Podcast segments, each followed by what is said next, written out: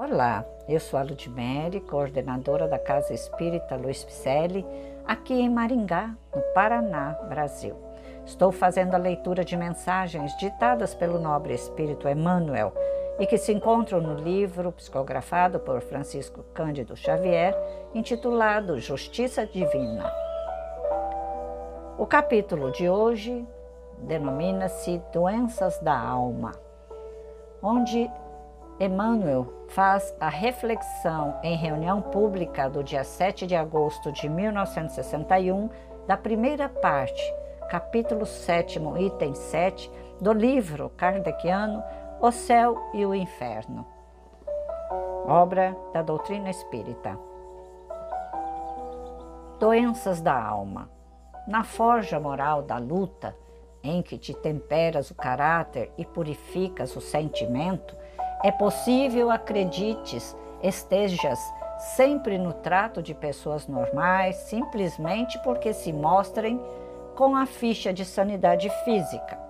Entretanto, é preciso lembrar que as moléstias do espírito também se contam.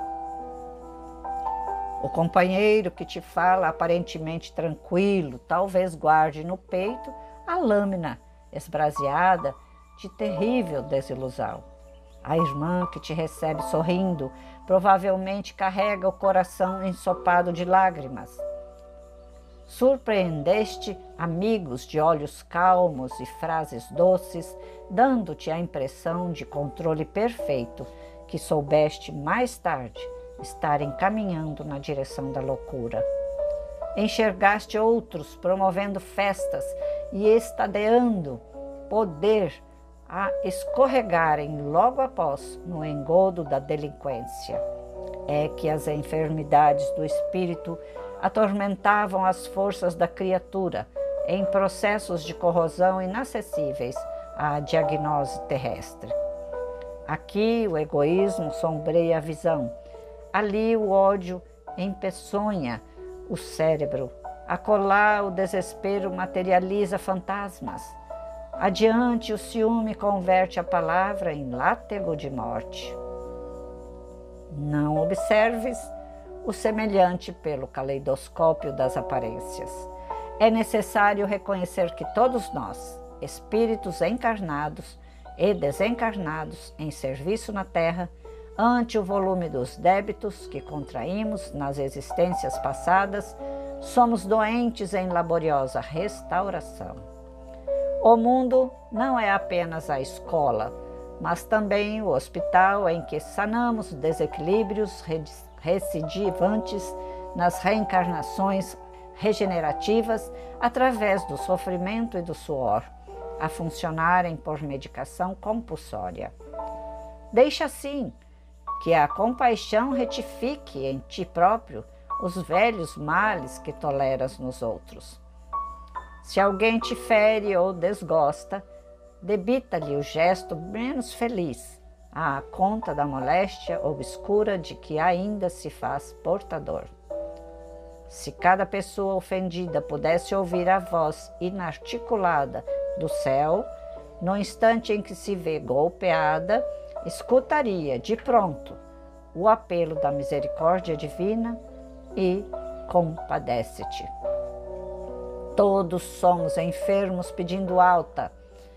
Compadeçamo-nos uns dos outros a fim de que saibamos auxiliar. E mesmo que te vejas na obrigação de corrigir alguém pelas reações dolorosas das doenças da alma que ainda trazemos, compadece-te mil vezes antes de examinar uma só. Emmanuel mais uma vez nos informando que as doenças da alma está sob nossa responsabilidade. Tudo conta, todas as moléstias que estamos passando, vem de reflexo daquilo que fizemos. Né? E para isso, não devemos olhar para o outro com críticas, com exibições, né? com julgamentos. Vamos ter compaixão, oração por ele. E com certeza, as pessoas a quem você irá proferir a sua oração, oferecer o seu ombro amigo, ajudá-lo, talvez ainda ela pode ser ingrata contigo, porque este é o caminho para ver até onde vai a nossa fé, não é?